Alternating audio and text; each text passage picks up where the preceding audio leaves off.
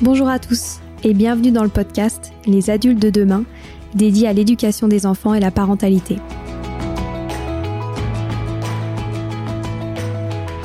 Les adultes de demain, c'est une conversation entre d'un côté une mère, Sylvie Descleb, 5 enfants, entrepreneuse depuis plus de 30 ans dans l'éducation, directrice d'école Montessori, éducatrice, créatrice d'un organisme de formation et écrivaine dans l'éducation.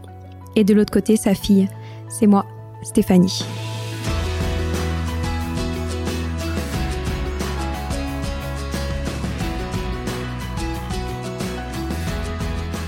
J'ai été élève avec mes frères et sœurs dans l'école Montessori de mes parents, de la maternelle jusqu'au bac. Du haut de mes 27 ans, je me suis toujours rendu compte que cela faisait nous des profils assez particuliers, suscitant de nombreuses interrogations. Non seulement car je suis un pur produit de ces pédagogies dites positives, très à la mode depuis peu, mais surtout parce que j'ai grandi dans un environnement dédié à l'éducation des enfants.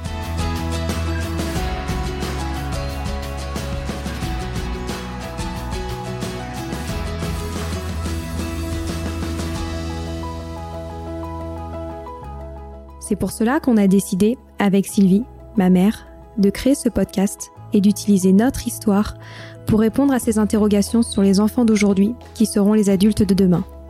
Chaque semaine, j'interrogerai Sylvie, une experte de l'éducation, et mère et grand-mère épanouie, pour aborder des grands thèmes en lien avec l'éducation et la parentalité, pour comprendre les évolutions de la société, les opportunités, les inquiétudes, les interrogations de jeunes adultes comme moi de parents, futurs parents, grands-parents, professeurs ou simples passionnés de l'éducation.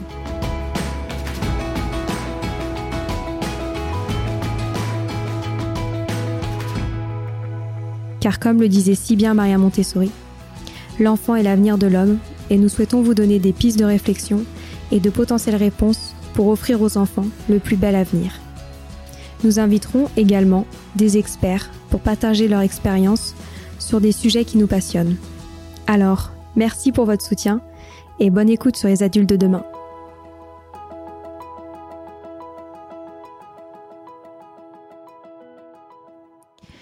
Vous l'aurez compris, on est légèrement passionné par la pédagogie Montessori dans la famille et c'est bien fait prouver sur les enfants. Même si l'objectif de notre podcast est bien d'échanger sur de nombreux sujets en lien avec l'éducation, nous continuerons au fil des épisodes de décortiquer cette pédagogie sous toutes ses différentes facettes. Car en effet, aujourd'hui, je suis particulièrement heureuse d'interviewer Claire Duquesne. Claire, c'est une maman de cinq enfants. Chez Claire, il y a ce dynamisme, cette bienveillance et cette rigueur qui nous donne envie d'être dans sa classe et de se laisser guider par ses enseignements. Car oui, Claire a été professeure des écoles pendant de nombreuses années et sur différents niveaux. Alors on le sent tout de suite, Claire sait y faire avec les enfants. Mais surtout, elle a une audace particulière qui la rend encore plus spéciale. Claire a réussi à mettre en place la pédagogie Montessori dans sa classe, dans une école de l'éducation nationale.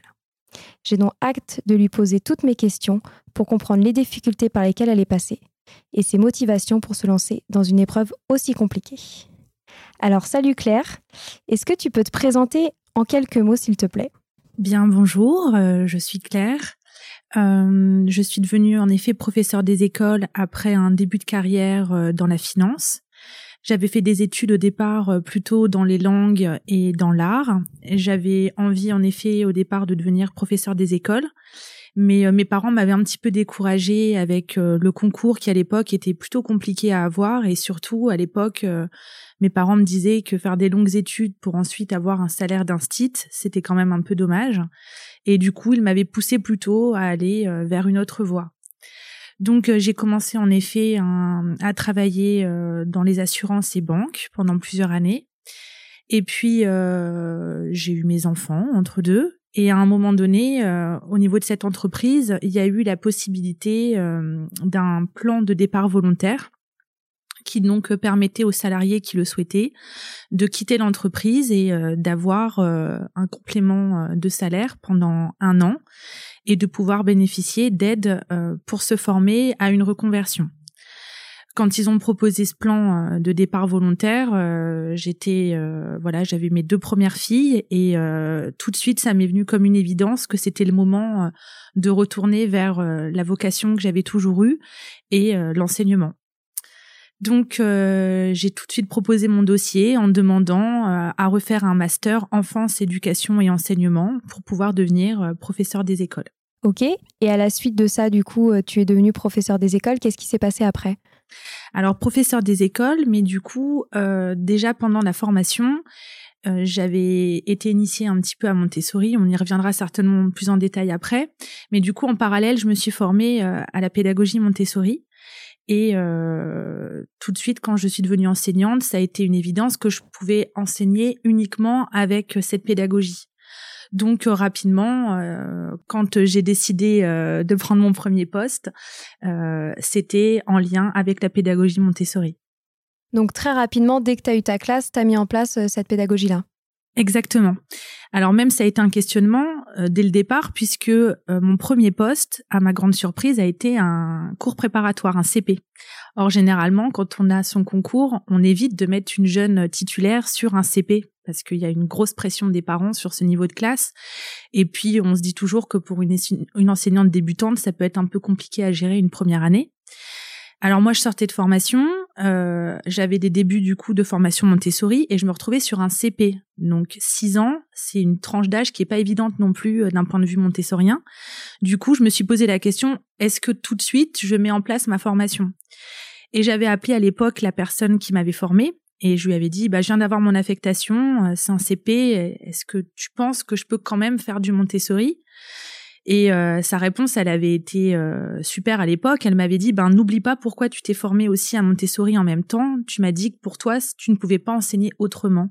Donc même si c'est qu'un tout petit peu, même si c'est un seul domaine, même si c'est quelques heures par jour ou par semaine, au moins, il faut que ça fasse partie de ton enseignement parce que ça fait partie de toi. Et on est d'accord que c'est une formation que tu as suivie complètement en parallèle de ta formation de professeur des écoles. Exactement. En plus, du coup, j'avais mes, en effet euh, mes deux années de master et en plus, pendant les vacances scolaires, les week-ends et euh, des fois les mercredis, j'avais des jours de formation Montessori en plus. Tout à fait. Et ensuite, du coup, euh, l'affectation, comment s'est-elle passée? Tu t'es retrouvée dans quelle école? Comment ça s'est passé, même avec tes nouveaux collègues? Qu'est-ce que représentait pour toi ce, ce nouvel environnement? Alors déjà, moi, j'ai choisi de passer le concours privé. En fait, quand on est en master euh, enfance, éducation et formation, on nous fait choisir le concours qu'on veut passer. Il y a deux concours bien distincts. Il y a le concours public et le concours privé. Et ce qu'il faut savoir, c'est que quand on choisit un concours, on peut plus après revenir en arrière. Si je choisis le concours public, je serai affecté dans des écoles publiques et donc je pourrai jamais aller travailler en privé. Et inversement. Donc c'est un choix important qu'on fait en notre âme et conscience quand on se propose au concours, c'est que pour toujours, on sera euh, dans l'un ou l'autre, ou alors après, il faut repasser le concours. Alors moi, comme une évidence, j'ai choisi le privé, puisque dans le privé, euh, c'est l'enseignement catholique, et j'avais la foi. Et l'idée, c'était aussi de me dire que euh, je souhaitais qu'au travers de mon enseignement, il puisse y avoir aussi euh, les valeurs chrétiennes et que je puisse être dans cette transmission aussi. Donc j'ai passé le concours dans l'enseignement privé catholique, et du coup, j'ai obtenu mon concours privé. D'accord. Vous pouvez expliquer ce que c'est qu'une école privée? Par rapport à une école publique? Alors une école privée, donc euh, on a donc c'est donc c'est le même concours, hein, on, passe exactement les mêmes épreuves, et ensuite en fait on est affecté à un, un, diocèse, et le diocèse en fait a plusieurs écoles, donc dans des dans des villes, etc. Et en fait il nous affecte dans une école comme le ferait le public. Et les établissements privés euh, sont régis en fait par un chef d'établissement qui lui-même travaille pour un diocèse et on a euh, ben, on doit suivre en fait euh, le projet de l'école. On doit suivre évidemment des enseignements qui sont qui, qui, vont avec l'enseignement de, de la foi de la religion. On doit être voilà on doit être en phase avec tout ça aussi mais vous ne recevez pas que des enfants catholiques, croyants, etc. Non, on a de tout. Forcément, on ne demande pas euh, à ce que tous les enfants soient baptisés, etc. On, forcément, on a l'idée que euh, les parents, quand ils viennent dans nos écoles, ils font le choix d'un établissement, ils viennent par choix. Donc, on leur présente un projet d'école et souvent les parents, ben, ils doivent aller de pair avec le projet d'école et en tout cas y adhérer. Donc c'est souvent des parents qui sont quand même dans un esprit euh, qui va avec ces établissements. Et qu'est-ce qui différencie une école privée hors contrat d'une école privée sous contrat? Parce que moi, je connais bien les écoles privées euh, hors contrat, c'est les écoles de ma mère. Mais du coup, qu'est-ce qui différencie ces deux types d'établissements? Ben nous, on dépend donc les écoles privées sous contrat, on dépend toujours donc du ministère de l'Éducation, du rectorat. Euh, on est payé euh, par l'éducation nationale et on doit euh, répondre aux mêmes obligations que dans l'enseignement public, c'est-à-dire les attendus de fin de cycle, les programmes, on est soumis aux mêmes inspections, on a les mêmes obligations que dans le public. Ok. Et puis c'est des écoles qui n'ont pas des, des frais de scolarité très élevés. Alors ça, ça dépend. C'est au libre choix en fait de l'établissement. Ça va dépendre. Il y a des écoles euh, privées euh, sous contrat qui peuvent être excessivement chères aussi. Hein. Ça dépend vraiment en fait de l'établissement, de l'enseignement qui est proposé et de ce qu'ils en font. Ah, parce que moi j'en ai vu en Vendée où c'était vraiment euh, très très très peu cher. Oui. Puis à l'inverse, on a des écoles des fois mmh. qui peuvent être quasiment. Qu'est-ce qui décide les frais de scolarité dans ces écoles? Alors souvent c'est un c'est un OGEC, c'est donc un, organisme de gestion euh, d'établissements financiers et qui gère en fait toute la comptabilité de l'école et en fonction euh, du personnel en plus, des charges de l'école, euh, ils établissent en fait des frais de scolarité. Et vous avez des classes qui sont euh, où il y a beaucoup d'élèves comme dans le comme dans le public. Oui, exactement parce que justement il y a aussi ce côté un petit peu rentabilité des fois qui pour certains établissements est assez pesant et où en effet il faut remplir les classes pour pouvoir faire vivre l'école. Ok, c'est super clair. Et du coup, bon, j'aimerais euh, qu'on en revienne euh, du coup à la pédagogie Montessori. À partir de quel moment tu t'es intéressé euh, à cette pédagogie? Est-ce que c'est quelque chose que tu avais testé à la maison? Comment t'en avais entendu parler? Voilà, j'aimerais en savoir un peu plus du coup sur ce cheminement qui t'a amené jusqu'à le mettre en place et à te former personnellement dessus. En fait, quand j'étais enceinte euh, de ma première fille, qui a maintenant 12 ans, Cerise, je faisais partie d'une association de, maternage un petit peu, euh, ça avait le vent en poupe à cette époque, couche lavable, portage et compagnie. Et euh, une, une maman était intervenue pour parler d'ateliers justement Montessori qu'elle mettait en place chez elle avec ses enfants. Elle avait elle-même été se former en Italie. et elle était passionnante. Et du coup, j'avais commencé à en faire un petit peu à la maison pour ma fille. Et je m'étais toujours dit, bah, en tout cas, euh, c'est une méthode d'enseignement géniale si seulement je pouvais y mettre mes enfants. Euh, et moi, en tout cas, quand euh, j'ai décidé d'aller vers l'enseignement, ça a été une évidence. Et j'avais beaucoup lu aussi de bouquins entre deux sur Maria Montessori, sur la pédagogie Montessori. Alors à l'époque, il y en avait beaucoup moins qu'aujourd'hui.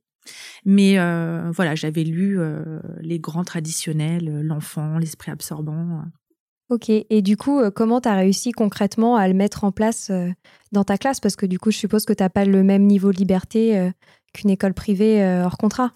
Alors pas du tout, et même quand c'est aussi la différence avec l'enseignement public, c'est que quand on choisit, donc on a toujours la liberté pédagogique, hein, bien évidemment, mais toutefois quand on souhaite mettre en place certaines initiatives en école privée sous contrat, il faut en référer au chef d'établissement. Ça doit être discuté avec le chef d'établissement, il doit être au courant de ce qu'on fait dans nos classes et en tout cas, il faut qu'il le valide. Donc, euh, pour mon premier poste, surtout un CP, quand je suis arrivée novice dans l'enseignement et que j'ai dû dire à ma chef d'établissement, bah, j'aimerais bien faire du Montessori, euh, au départ, elle m'a dit attention, euh, certains parents en tout cas ne sont peut-être pas pour, donc en tout cas, vous n'en dites pas le nom.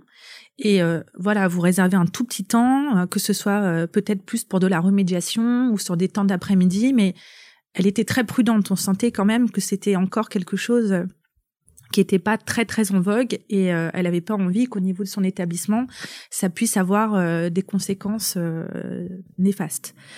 Donc au départ, j'ai vraiment fait un tout petit peu. L'après-midi, j'avais mis deux petites étagères et je prenais vraiment du matériel que pour le CP que en lien avec les notions qu'on voyait en classe de manière traditionnelle. Euh, un petit peu de plus autour de la lecture, des petites choses comme ça. Et c'était vraiment que deux heures l'après-midi, mais déjà c'était super. Ouais. Et du coup, après, comment tu l'as fait évoluer? C'est après, tu as utilisé ça à 100% dans ta classe? D'année en année, en fait, petit à petit. Après, j'ai eu euh, l'année d'après, j'ai eu une autre classe, j'ai eu de la moyenne section. Moyenne section, euh, c'était une chef d'établissement avec qui j'avais euh, travaillé quand j'étais en formation, parce que quand on est en formation, on a des, des stages à faire. Et du coup, j'avais fait des stages avec elle et elle savait que j'étais passionnée par cette pédagogie et que je me formais. Donc là, pour le coup, elle avait validé que je puisse le mettre en place dans ma classe. Donc là, j'en avais mis encore un peu plus et puis après d'année en année jusqu'à un moment donné clairement dire euh, bah là euh, c'est bon je me jette dans le bain et euh, je le fais entièrement et et officiellement plus ou moins en tout cas et tu as eu des réactions négatives de la part des parents? Alors les parents, je ne l'ai jamais dit en fait de manière très claire. J'ai jamais dit je fais du Montessori dans ma classe pour deux raisons. Déjà, on fait de l'inspiration Montessori dans une dans un système classique. On fait pas du Montessori pur. Ça n'a rien à voir avec une école Montessori euh, euh classique, enfin qui le fait vraiment. Euh, donc par souci de pas être déloyal vis-à-vis de ces écoles qui pour le coup sont des vraies écoles Montessori avec euh, le mélange d'âge, avec euh, l'organisation de la journée montessorienne, avec tout ce que ça peut, comporter à côté, euh, le côté nature, le côté bienveillance au quotidien avec les collègues, etc.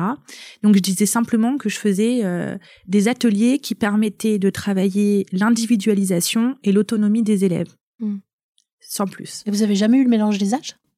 Alors si j'ai réussi à avoir justement euh, ma dernière école où je suis euh, où je suis arrivée en mutation, là carrément je l'ai demandé. J'ai dit que je souhaiterais avoir une classe de maternelle et si possible avec un mélange des âges parce que c'est quand même la condition sine qua non pour une classe Montessori puisqu'ils apprennent énormément par le mélange d'âge et par euh, entre pairs. Et du coup elle a accepté. Elle a trouvé ça super et elle m'a dit en effet on peut le faire donc j'ai eu moyen grand. Et là, euh, pour le coup, c'était vraiment super. Mais pareil, à ma réunion de rentrée, j'expliquais les domaines, les parents voyaient le matériel, certains du coup s'en doutaient et me posaient des questions un peu ah bah tiens, euh, c'est la tour c'est l'escalier marron, en fait vous faites du Montessori je souriais et je ne disais jamais que je faisais ça. Je disais, bah, en tout cas, j'utilise du matériel, je mets en place des choses, je tâtonne des choses dans ma classe autour de ça, mais euh, je ne suis pas une classe Montessori. Et ce qui est fou, c'est que tu disais que c'était complètement impensable de même mentionner que tu faisais de l'inspiration Montessori dans tes classes. Oui, parce que je me disais que certains parents, je voulais pas rentrer en fait dans des débats de clochers aussi où euh, certains parents peuvent adhérer à 100% et d'autres pas. Et comme on reste, quand ils adhèrent à un projet d'établissement, ils adhéraient pas pour une classe Montessori. Donc, quand ils signaient le contrat avec notre école privée, euh, en aucun cas, ils avaient dit euh, je veux que mon enfant il aille dans une classe Montessori. Donc, je voulais m'éviter et éviter aussi à ma direction des problèmes. Et aussi, il y avait le problème des collègues. Forcément, euh, quand ça le vend en poupe un petit peu, il y a des parents qui adhèrent complètement et après on pouvait se trouver avec des parents qui disaient plus bah moi en tout cas en moyenne section euh, à choisir entre les instits bah moi je voudrais que mon enfant il aille dans la classe de Claire parce que Claire elle fait du Montessori donc euh, voilà, vis-à-vis de ça, je voulais m'éviter des problèmes et je le redis, il y avait une école en plus Montessori pas loin, qui elle en plus faisait des choses super et intégralement Montessori, et donc je voulais absolument pas aussi euh, que ça, qu'on puisse se dire que c'était du Montessori bon marché. Pourquoi les mettre dans une école hors contrat euh, plus chère plutôt que dans cette école privée où pour le coup il y avait un peu de Montessori? Mmh. Mais vous aviez quand même tout le matériel dans la classe. J'avais quand même tout le matériel dans la classe, oui, parce que la chance que j'ai eue, c'est qu'avec ce plan de départ volontaire, j'ai été donc suivie par un par un cabinet conseil et quand j'ai souhaité faire euh, justement euh, une formation Montessori, cette dame quelque temps avant avait accompagné une école Montessori qui se créait et donc elle avait bien conscience qu'il n'y avait pas de pédagogie sans matériel. Donc elle a eu euh, le cran de me dire ben ce qu'on va faire c'est qu'on va présenter votre projet avec le coût de la formation et aussi le coût du matériel et on va mmh. voir si ça passe. Et donc c'est passé. Et donc, euh, je me suis retrouvée un jour euh, avec euh, trois palettes de matériel qui sont arrivées chez moi. Et donc, en effet, j'avais tout mon équipement, donc toute une classe. Ah, c'est fabuleux. Et tes collègues, ils te regardaient pas bizarrement? Parce que du coup, ta classe, elle changeait complètement. Alors bizarrement, c'est pas le mot, mais en effet, autant j'ai pu avoir des collègues auprès de qui ça a fait très bon accueil, qui ont été très soutenantes, qui étaient vraiment en questionnement, qui venaient chercher des conseils, qui avaient vraiment envie aussi un petit peu de vivre euh, les petites choses que je pouvais vivre dans ma classe et qui avaient envie un peu de suivre ce chemin. Mais il y en a d'autres pas du tout. Et ça a attisé même certaines jalousies, ça a attisé euh, certains comportements euh, pas très agréable. Comme ah quoi, bah par exemple Bah Claire, elle fait différemment. Puis ses élèves, ils ont le droit de tout faire. Euh, ils vont aux toilettes tout seuls. Oh, puis euh, ils remuent beaucoup. Ils sont jamais assis. Ils sont pas capables de rester assis longtemps à une table. En plus, souvent des idées fausses. Euh, et puis, ben, comme ils sont libres après, nous, quand on les récupère, ben la contrainte, ils ont du mal. Euh, ils sont pas capables d'être frustrés. Enfin, ce genre de choses qui sont jamais très agréables à mmh. Donc, euh, à un moment, c'est vrai que ça, ça peut être pesant aussi au quotidien. Quand c'est pas suivi euh, tout le monde ou qu'on n'a pas suffisamment de collègues qui sont dans cette émulation, je pense que ça peut être pesant et on peut se sentir seul. Et donc, vous aviez moyenne section, grande section. Et après, en CP, Ils allaient avec quelqu'un qui faisait du Montessori ou pas? Alors, elle faisait pas du Montessori pour le coup, mais c'est une collègue qui quand même euh, était en questionnement autour de ça, qui s'y intéressait beaucoup et qui me demandait souvent des petites choses, des petits conseils euh, et qui euh, vraiment était euh, friand de, de, bonnes idées pour elle-même euh, euh, compléter sa pédagogie et qui était très contente par contre des résultats et des élèves qu'elle pouvait récupérer. Elle voyait bien que c'était quand même des enfants qui étaient autonomes, qui avaient envie d'apprendre, qui étaient qui étaient vraiment bien en tout cas dans leur basket. Donc ça pour le coup, euh, ça lui convenait parfaitement aussi. Parce que quand on intervient dans certaines écoles privées, quand on va les former en Montessori, euh, il y en a qui disent oui, mais euh, ils savent lire, donc quand ils arrivent en CP, qu'est-ce qu'on va faire avec eux, etc. Il y a ça aussi. Ça a été le, le, enfin, le cas aussi, moi, de, de, ma collègue aussi de grande section, où des enfants de moyenne section étaient déjà rentrés dans l'écriture cursive, étaient déjà au début de la lecture et où des fois elles ont le sentiment qu'on leur vole un peu de leur année. Et euh, on a déjà, c'est vrai, des classes des fois un peu euh, compliquées à gérer quand on a des niveaux très hétérogènes. Et alors quand on leur rajoute en plus cette difficulté mmh. supplémentaire d'enfants qui vont plus loin, plus vite, elles le voient comme une difficulté en plus. Moi, ce que je répondais souvent, c'était bah, tu t'adapteras et ça ira en fait. Mm. Mais euh, pour elle, c'est tout de suite euh, synonyme de euh, on m'a volé un peu de mon travail et puis ben comment je vais l'occuper. Mais en fait, c'est le respect de l'enfant. Moi, j'avais une, une, professeure des écoles dans une école publique qui m'avait dit quelque chose que j'avais trouvé extraordinaire. Elle m'avait dit, en fait, on, on, suit les enfants et on suit leurs demandes. C'est comme si un enfant à 10 mois, il veut marcher et qu'on lui dit non, bah, tu vas rester assis parce que tu n'as pas un an. Et on a décidé que tu marchais à un an. Et donc, elle, elle ne pouvait pas empêcher les enfants d'apprendre, en fait. Oui, c'est ça. Et même dans l'entrée dans les grands nombres, quand on nous dit, ben, la maternelle, normalement, fin de grande section, c'est réciter la comptine numérique jusque 30 et le dénombrement jusque 19 pourquoi ils comptent jusque 100 les tiens, pourquoi tu as été si loin euh, dans les nombres. Et j'explique souvent, mais en fait, j'ai pas voulu, c'est que clairement, ils étaient prêts, ils étaient dans cette période sensible-là, et ils ont été par eux-mêmes, bah oui, compter jusqu'à 100 000. Après, quand ils ont compris, ça peut aller très loin. Bah ouais.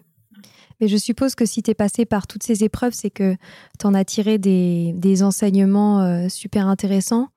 Toi, quels avantages t'as tiré de la mise en place de cette pédagogie?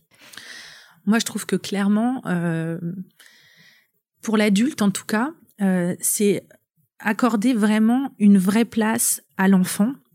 On n'est plus en train de, de suivre en fait euh, des directives décidées par des adultes pour des adultes, parce que les programmes c'est ça pour finir, hein, quand on suit que des attendus, que des compétences. Et d'être dans la pédagogie Montessori, c'est aussi prendre un temps que pour l'enfant, par l'observation, c'est répondre à ses périodes sensibles, ses besoins, et on a vraiment l'impression d'être connecté à l'enfant et de travailler pour lui. Et euh, même dans tout ce qui est après le confort au quotidien en tant que en tant que voilà éducatrice Montessori ou en tout cas quand on pratique la pédagogie Montessori, c'est qu'on se détache un peu de, de, toute cette évaluation avec les fiches, euh, alors qu'on a aujourd'hui des enfants en plus qui sont de moins en moins euh, euh, facile à canaliser euh, sur du papier parce que c'est des générations de tablettes, écrans, donc qui sont de plus en plus passifs en plus devant des fiches. Alors quoi de mieux que de passer par du concret aussi pour aussi les rendre acteurs de leurs apprentissages et pouvoir vraiment les intéresser. Et même pour l'évaluation, quand je vois qu'on remplissait euh, des cahiers d'évaluation, des évaluations de diagnostic longues de début d'année, des carnets, des heures durant pour tout ça, avec la pédagogie Montessori, c'est très simple. Le matériel en lui-même, il permet vraiment de, de, plein de compétences et d'évaluer l'enfant, puisque l'enfant, il peut passer un autre matériel que s'il il a évalué, enfin s'il il a réussi le mmh. précédent matériel. Donc il y a plus besoin en fait d'être dans les suivis euh, hyper poussés, euh, mmh. les fiches, etc. Donc c'est aussi un énorme confort. On n'est plus euh, dans le papier, dans la paperasse et et ça c'est chouette. On est vraiment plus dans le relationnel avec l'enfant. Puis ce qui est bien aussi, c'est ce que vous avez fait, c'est que vous avez euh, étudié chaque compétence, comment l'enfant l'atteint avec le matériel Montessori. Oui. Tout à fait. Ça, c'était, ça, c'est, c'est quelque chose qui est extraordinaire que vous avez mis en place euh, dans votre classe. Oui, parce que de toute façon, comme on est quand même soumis aux exigences de l'éducation nationale, hein, même si je faisais euh, la classe différemment, il fallait quand même bien que je réponde à toutes les obligations. Donc, en effet, euh, j'avais décliné chaque matériel et mis en, en, corrélation avec les compétences éducation nationale, en vue de bien montrer que bah, le matériel suffit à lui-même pour de nombreuses compétences et de nombreux objectifs. Et comment ça se passait du coup avec les inspections? Alors moi j'ai même eu des responsables de diocèse hein, qui sont venus dans la classe pour voir parce qu'ils sont toujours intéressés. Ce qu'il y a dans l'enseignement privé catholique qui est intéressant aussi de souligner, c'est que ils se rendent bien compte qu'il y a des soucis avec l'éducation et ils sont en recherche de cette innovation, ils sont en recherche de solutions. Donc euh, moi j'ai eu des visites où vraiment euh, bah, ils étaient surpris vraiment euh, des effets positifs et complètement convaincus et même de me dire aller plus loin. Parce que dans les premières années comme je disais je mettais en place petit à petit je tâtonnais un peu des petits temps pas tous les domaines. Parce qu'au départ c'est ça aussi il faut pas se mettre trop la pression. Et j'invite moi celles qui ont peur aussi à commencer petit à petit et euh, au départ peut-être faire ah, qu'un domaine. Ouais. Faire doucement faire doucement mm. pour pas se mettre trop de pression et pas après. Euh... Surtout que tu étais assez seule en fait. Euh, ah bah très seule, ouais, c'est vrai. Et du coup, ils étaient à me pousser à chaque fois à dire non, c'est super, il faut aller plus loin, il faut en faire plus, allez-y, c'est génial. J'ai toujours été vraiment portée par l'institution. Ça, je, je, je peux pas dire le contraire. Aussi bien mes chefs d'établissement que que mes diocèses, ils ont toujours été super pour ça. Les inspecteurs aussi. Oui, Toujours aussi, c'est vrai. J'ai jamais eu, euh, j'ai jamais eu de compte rendu euh, désagréable ou euh, jamais. Quelque chose qui est intéressant aussi, c'est ce que vous avez mis en place avec vos votre ATSEM, mm. parce qu'en fait, ça fonctionne dans, dans ces classes-là. Si l'ATSEM aussi travaille comme vous. Faut que tu m'expliques ce que c'est ça. L'ATSEM, elle va expliquer. Alors en fait, on a euh, ce qu'on appelle une assistante en maternelle qui est qui est là en classe tout le temps euh, pour euh, nous accompagner. Alors des fois c'est qu'à mi-temps selon les niveaux de classe, des fois c'est à temps plein. Et moi, en l'occurrence, j'ai eu donc une ADSEM hein, qui était super. Et dès le départ, en fait, elle était au départ dans une autre classe avec une autre maîtresse. Mais quand elle a vu comment je travaillais en CE1 avec cette pédagogie Montessori, je lui avais dit, tu sais, j'aimerais bien un jour retourner en maternelle et il va y avoir une ouverture de classe et apparemment, euh, c'est moi qui vais la voir. Et elle m'a tout de suite dit, bon, en tout cas, moi, si tu prends une classe de maternelle, je veux venir travailler avec toi, je veux voir en vrai ce que c'est, euh, je veux vivre ça avec toi. Et très vite, elle a été passionnée, donc elle m'a demandé, euh, voilà, des références de livres qu'elle a lus, et elle m'a demandé à faire des formations. Donc, elle a fait la formation vie pratique, vie sensorielle et le début du langage. Et du coup, on a créé un vrai binôme autour de ça et autour de l'accompagnement de l'enfant dans la pédagogie. Et ça, c'est vrai que c'est super parce que quand on a aussi euh, notre bras droit qui est partenaire et qui est dans le même mm. climat, dans la dans la même bienveillance, dans le même accompagnement de l'enfant, et ben tout de suite, forcément, c'est beaucoup plus porteur pour les enfants. Il n'y a pas qu'un seul adulte qui a qui à lui seul porte tout le toute la pédagogie. Et tu as des enfants avec qui ça s'est mal passé?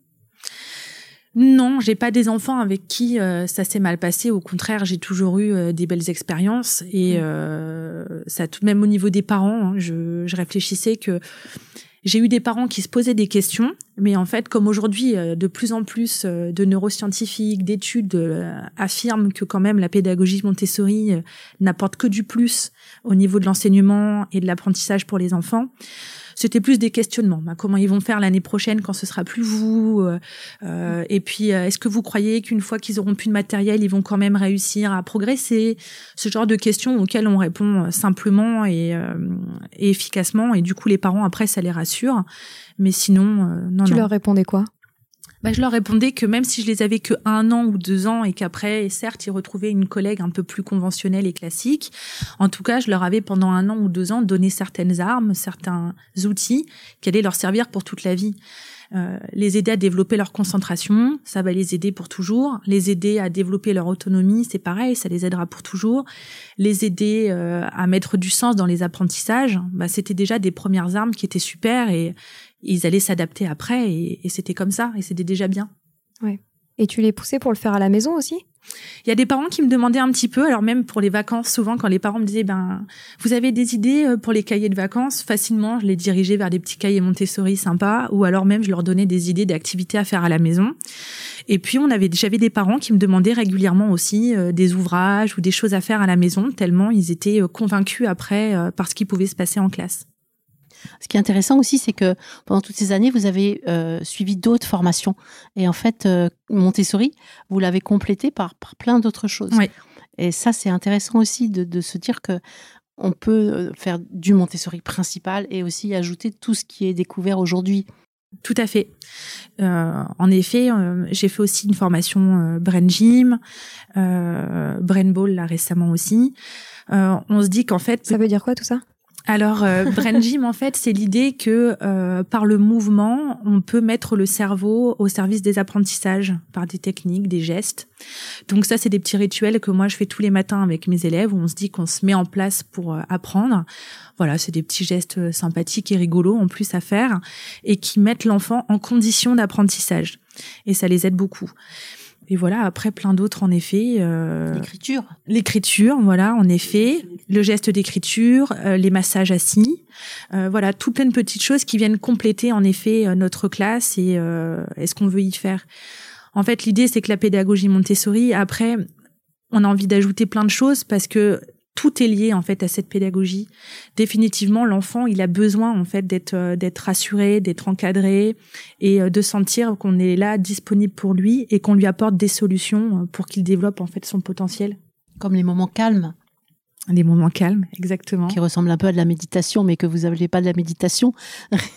voilà, les contes sophrologiques, j'aime beaucoup en fait quand les plus grandes n'ont plus l'âge d'aller en sieste, je leur propose un petit temps, euh, un petit peu dans l'obscurité, voilà, avec euh, une petite bougie et euh, je mets des petits contes des, petits contes sophrologiques ou philosophiques, ça dépend, qui les aident un petit peu à s'apaiser et à se reposer avant de reprendre l'après-midi le travail. Et ça les met encore une fois dans des conditions optimales pour travailler. Et ça aussi, c'est important. Ça, vous pourrez nous donner les coordonnées pour les, pour les personnes qui écoutent, parce que c'est intéressant. Bien sûr. Bien sûr, bien sûr. En tout cas, ce qui est assez fabuleux avec ton histoire, c'est qu'on sent que tu as toujours envie d'en apprendre plus, de mieux faire, de tester euh, de nouvelles choses. Et je pense que ça, c'est un, conseil, je pense, à suivre à tous les, professeurs euh, qui, souhaitent mettre en place euh, ces nouveautés. C'est qu'en fait, il faut faire les choses petit à petit et qu'après, il y, a plein, plein de choses à tester dans les classes. Et du coup, euh, donc quand même pour en revenir euh, à ton parcours, euh, si tu es là aujourd'hui, c'est aussi parce que tu connais très bien Sylvie, parce que tu travailles avec elle maintenant. Mais, mais du coup, si je comprends bien, tu es sortie de ce système. Est-ce que tu peux nous expliquer pourquoi et qu'est-ce que tu fais maintenant et qu'est-ce qui t'a poussé à, à sortir de ce système d'éducation nationale? Il y a trois ans, euh, donc euh, dans la région où je suis, j'ai su qu'il y avait une école qui allait ouvrir Montessori. Et déjà avant, euh, donc j'habitais à Amiens avant, auparavant. Et du coup, du côté d'Amiens, quand je suis sortie de formation, c'est vrai que là où le bas blessait un peu, ce que j'avais vraiment peur, c'est de perdre en fait de ma formation. Donc je m'étais rapprochée d'une école qui avait ouverte sur Amiens et j'avais proposé en fait mes services pour faire des stages pendant les vacances, pour moi vraiment rester en contact avec le matériel une ambiance Montessori et vraiment pouvoir en retirer encore le maximum. Donc je faisais ça sur Amiens. Et puis quand j'ai su là qu'il y avait une école qui ouvrait donc dans la nouvelle région où je vivais, dans l'Oise, bah, j'ai tout de suite été aux portes ouvertes pour aller voir un petit peu quel était ce projet et voir si euh, je pouvais amener un peu euh, le même souffle avec les stages. Et du coup, à cette première porte ouverte, j'ai donc rencontré Sylvie. Alors, euh, ça a été une très belle rencontre puisqu'en effet, j'avais déjà lu ses livres. Alors, j'étais très contente de la rencontrer et de pouvoir échanger avec elle. Et euh, du coup, rapidement, on s'est envoyé des petits mails pour discuter de choses et d'autres, un peu euh, de l'école, euh, ce nouveau projet qui allait sortir, moi, ce que je vivais dans ma classe, avoir des conseils, on discutait comme ça. Oui, parce que moi, elle m'apporte beaucoup de son expérience de, l'éducation nationale, de, de son passage dans les classes. Donc, elle enrichit beaucoup ce que moi, j'ai pas vécu, en fait. Donc au départ, voilà, c'était une relation un peu épistolaire, je dirais. On discutait beaucoup par mail. Et puis un jour, à cette école, euh, il y a eu un besoin un peu plus important euh, de renforcement, justement, de coaching, parce que l'équipe était euh, était nouvelle et avait besoin un petit peu ben, d'aide, tout simplement. Donc j'ai apporté mon aide à cette école. Et du coup, petit à petit, ben un peu plus. Et puis avec Sylvie, on a commencé aussi à travailler ensemble au niveau de toutes nos écoles pour se dire que euh, il y, avait certes la pédagogie Montessori, mais que quand même on est soumis nous aussi dans les écoles Montessori pures à des inspections éducation nationale et qu'il y avait peut-être des choses aussi quand même à cadrer par rapport à ça. Et donc du coup j'ai commencé à apporter un peu mon expertise, je dirais, autour de ça euh, à toutes les écoles de Sylvie. Et puis, ben, un an, deux ans. Et puis, Sylvie, petit à petit, me disait, mais ce serait quand même super bien que vous soyez un jour dans nos écoles pour de bon, parce que c'est vrai que la double casquette, ça devenait parfois un peu lourd. Et puis, surtout, ben, plus, surtout on avait envie de plus. Voilà, on avait envie de plus, plus on faisait des choses ensemble et plus je me disais que bah il y avait peut-être autre chose à faire ailleurs et que ce serait peut-être bien d'aller voir vraiment euh, comment ça se passait euh, en étant intégralement dans le système Montessori. Et du coup, euh, bah voilà, un jour j'ai dit ok, allons-y, euh, et j'ai demandé donc une mise en dispo. Et il y avait, comme tu l'as dit tout à l'heure, euh, Stéphanie aussi, le côté d'être seule. En mm. fait, ce que j'ai trouvé aussi euh, auprès de Sylvie et auprès du réseau de nos écoles, c'est que d'un coup, depuis le début, j'avais toujours refusé, hein, parce que quand on sort de formation euh, Montessori, on est vite référencé un petit peu et on a beaucoup d'écoles qui nous contactent parce qu'elles sont en recherche de fois de personnel. Et moi, très rapidement, on m'a contacté en me disant, j'ai un poste pour vous. Est-ce que vous voulez un poste dans une école Montessori? Et en fait, moi, au départ, je refusais catégoriquement parce que je disais que un, je voulais pas enseigner à une élite, j'avais cette idée-là en tête, et deux, je me disais bah non, moi je veux être dans un système classique parce que je veux l'offrir au plus grand nombre, je veux pas être dans une école chère, etc. Mais en fait, ce côté aussi d'être seul à un moment donné, ça a commencé à me peser aussi, et je me suis dit qu'en fait, certes, c'était un an ou deux de bonheur, mais ou de ou de bien, je dis pas que je faisais mieux que mes collègues ou quoi, mais en tout cas un ou deux ans où j'apportais un plus mais j'avais vraiment envie de, de, plus, de plus que deux ans. J'avais envie quand même de liens, j'avais envie de quelque chose qui soit quand même plus durable et quelque chose de plus efficace, en tout cas euh, pour les élèves. Et là, du coup, Sylvie, c'est ce qu'elle m'a proposé en me proposant euh, de la rejoindre au niveau du réseau et d'accompagner plusieurs écoles, plusieurs projets, euh, des équipes qui se créent, etc. Pour finir, j'accompagne aussi beaucoup d'élèves, donc ça me va aussi. Et puis les formations, les stagiaires, le, recrutement les crèches, tout ça. Et euh, ce qui est intéressant aussi, c'est euh, de, savoir la, réaction qu'a eu euh, le diocèse quand vous avez dit que vous partiez. Oui, ce que j'ai demandé une mise en dispo, j'ai pas démissionné forcément puisqu'on a le droit à une mise en disposition quand on est fonctionnaire dans l'éducation nationale. Ça veut dire que c'est limité dans le temps? Alors c'est limité dans le temps, oui, et c'est renouvelable tous les ans. Tous les ans, je vais devoir demander euh, à ce qu'on me renouvelle ma dispo. Et qu'est-ce qui se passe s'ils refusent? Ah bah au départ, on m'a dit qu'on n'allait pas forcément me l'accorder. Ça a été très compliqué. Vous voulez la garder? Voilà, on m'a expliqué que déjà, en plus, on le voit dans l'enseignement, il y a quand même une pénurie euh, au niveau de l'enseignement. Donc pour obligation de service, on m'a dit que quand même au niveau euh, du diocèse, au niveau de la région, c'était une région qui était en difficulté. Mais j'ai expliqué, j'ai dit que vraiment j'en avais besoin et j'ai dit que ce serait que pour du plus parce que l'idée c'était pas de fermer la porte complètement au diocèse, à l'éducation nationale, qu'au contraire je pouvais venir faire des formations, je pouvais faire de l'accompagnement et je resterais là. Mais euh, voilà que j'avais besoin quand même d'aller essayer ça ailleurs. Et ils ont été super chouettes parce qu'au départ ils m'ont dit ben est-ce que vous avez envie d'autre chose? Parce que nous, on peut vous proposer une autre école. Euh, on a même l'idée peut-être de faire des projets, nous, d'école Montessori. Vous pourriez être en charge de ce projet on a plein d'envies, on a plein d'idées. Nous aussi, Montessori, on s'en rend compte, ça peut être une solution. Est-ce que vous voulez pas quand même rester? On va trouver des solutions. Mais euh, rapidement, voilà, je leur ai expliqué que non, c'était pas le moment et qu'en tout cas, bah, je restais disponible pour leurs propositions, mais que là, pour l'instant, j'avais besoin d'aller faire mon expérience ailleurs. C'est vrai qu'ils sont très ouverts à la pédagogie Montessori dans les écoles privées sous contrat. Nous, c'est ce qu'on remarque avec les formations. On forme énormément de professeurs des écoles, des écoles privées c'est assez extraordinaire quand même cette envie de, renouvellement pédagogique. Je pense que c'est un besoin en fait aussi pour, euh, pour des parents aussi et des élèves.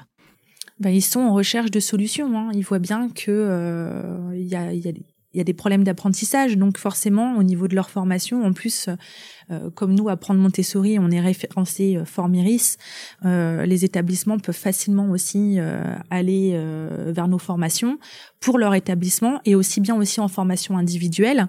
Donc voilà, pour pour les établissements, c'est super, ça apporte un plus, ça, surtout entre eux aussi, hein, ça reste des établissements privés, donc quand en a plusieurs dans la même ville, il faut aussi se démarquer. Ça reste aussi euh, bah, du commerce aussi, hein, mine de rien. Donc il faut pouvoir se démarquer d'une école à une autre et une école qui va avoir ce plus Montessori, ça va apporter aussi euh, une différence et ça montre que l'école, elle est aussi en recherche d'innovation et en recherche de plus. Et les parents, ils sont sensibles, mmh. forcément. Mmh. Tu parles beaucoup de, de problèmes qu'il y a actuellement dans notre société sur l'apprentissage. Forcément, j'ai envie de savoir, selon toi, quels sont les, les problèmes actuels et, et pourquoi du coup euh, tu passes à la pédagogie Montessori qui, qui permet potentiellement de, mieux répondre euh, à ces problèmes-là? Bah, Je pense que quand on est enseignant dans un système classique aujourd'hui, on passe des fois beaucoup trop de temps à suivre des exigences d'adultes, des programmes établis par des adultes, des compétences, des attendus, des euh, voilà d'adultes pour des adultes, plutôt que de suivre les enfants en fait et on passe à côté de plein de choses. On veut faire apprendre certaines notions à des instants T, alors que peut-être six mois avant pour certains et six mois après pour d'autres, la notion, elle passerait avec une très grande aisance, mais parce que des programmes nous disent que c'est maintenant et euh, à, cette époque, à cet âge-là et cette compétence-là qui doit être euh, acquise, eh bien on force. Et du coup on se retrouve avec euh, des difficultés d'apprentissage, on se retrouve avec des enfants qui ont du mal à apprendre, on se retrouve avec aussi des niveaux de classe hétérogène qu'on n'arrive pas à gérer, qu'on veut rendre toujours plus homogène, alors aux dépens des élèves qui sont en avance, mais aussi bien aux dépens des élèves qui sont soi-disant en retard et qu'on met en remédiation, en APC, en soutien, en regroupement d'adaptation, parce qu'on veut à tout prix qu'ils soient dans des clous. Et du coup, euh, j'ai l'impression en fait qu'on n'est pas du tout dans le dans, dans, vraiment observer l'enfant, suivre l'enfant et répondre à ses besoins. Et c'est là en fait où le bas blesse, c'est là, à mon avis, où il y a tout à faire. Et aussi euh, le matériel, clairement, euh, le concret. L'enfant, il a besoin de manipuler, il a besoin de donner du sens aux apprentissages. Et quand des fois on voit des programmes de maths euh, dans des dans des manuels scolaires, on leur demande de, comprendre des notions écrites sur une page blanche de livres, en plus illustrés des fois pas super, et on leur demande de comprendre ça sans manipuler. Et pour les enfants, c'est c'est un monde, c'est un monde surtout dans la société aujourd'hui avec tout ce qui est ordinateur, tablette, euh, Bien téléphone portable, ils ont encore plus besoin de manipuler, paradoxalement encore plus que du temps de Maria Montessori peut-être. Exactement, ils ont encore plus besoin, ils sont passifs hein, sur le papier, ils ont encore plus besoin en effet de concret. Et euh, pour le coup, le matériel Montessori, c'est complètement la solution à ça. Très clair. Je vais te poser euh, une dernière question pour tous les potentiels professeurs qui seront très certainement très inspirés par ton expérience, qui sont dans l'éducation nationale et qui veulent prendre ce risque euh, de, euh, de mettre en place la pédagogie Montessori dans leur classe. Euh, quels sont tes, principaux conseils pour, pour suivre cette démarche? Alors déjà de se former, ça me paraît être la première condition parce que même si on pense que le matériel à lui seul, en regardant quelques tutos, ça peut suffire, il y a quand même toute une progression, il y a quand même tout un tout un cheminement à faire et la formation me paraît essentielle vraiment pour pouvoir en comprendre tous les tenants et tous les aboutissants, enfin, tous les tous les aboutissants pardon. Et en deuxième conseil, je dirais de chercher des soutiens euh, avec les collègues, euh, avec euh, la direction même, son chef d'établissement, essayer de voir un petit peu quelle portée ça pourrait avoir. Parce que déjà, des fois, avec le chef d'établissement, on peut trouver des idées de, de, budget, débloquer des budgets. Et avec les collègues, de créer une certaine émulation pour justement pas être seul et pouvoir peut-être se mettre en équipe et cheminer ensemble vers ce projet. Et enfin, en dernier, on l'a dit tout à l'heure, ne pas se mettre de pression et y aller vraiment étape par étape. Là, comme on le sent, euh, des fois, ça peut être simplement une heure par jour, quelques petits plateaux, un petit bout d'étagère pour commencer, un seul domaine pour commencer. Moi, j'ai déjà vu euh, euh, commencer que par les maths ou commencer que par le langage. Mais voilà, y aller étape par étape pour pas se laisser submerger et pas se sentir dépassé parce que mm. c'est un peu le risque parce que les enfants du coup vont des fois plus vite qu'on ne le voudrait ou qu'on ne le penserait avec le matériel et il faut pouvoir répondre tout de suite et rapidement à, à tous leurs besoins. Puis c'est une grosse remise en question pour certains, donc il faut prendre son temps. Oui. C'est ça, c'est une grosse remise en question même de bah de la posture aussi. Hein. C'est très difficile au début aussi ce côté euh, lâcher prise, ce côté euh, l'enfant s'empare de la classe et du coup euh, on devient vraiment euh, observateur. Et ça c'est le plus difficile je pense au début quand on quand on débute. Ok. Et du coup, s'ils veulent suivre des formations Montessori, je pense que vous pouvez nous parler un petit peu plus de votre organisme de formation. Alors oui, on a un organisme de formation qui s'appelle Apprendre Montessori. Et c'est vrai que chaque mercredi ou pendant les vacances scolaires, on a plusieurs formateurs ou formatrices qui se déplacent dans les écoles. Ça, c'est surtout pour le privé sous contrat. Euh, puisqu'ils passent par cet organisme de financement qui s'appelle Formiris. Donc, ils, font des devis. Après, ils les font valider par Formiris, qui, qui, accepte ou n'accepte pas, mais souvent accepte. Et donc, les, les, écoles définissent les thèmes qu'ils souhaitent euh, recevoir en formation. Et nous, on se déplace avec tout le matériel euh, pour leur montrer.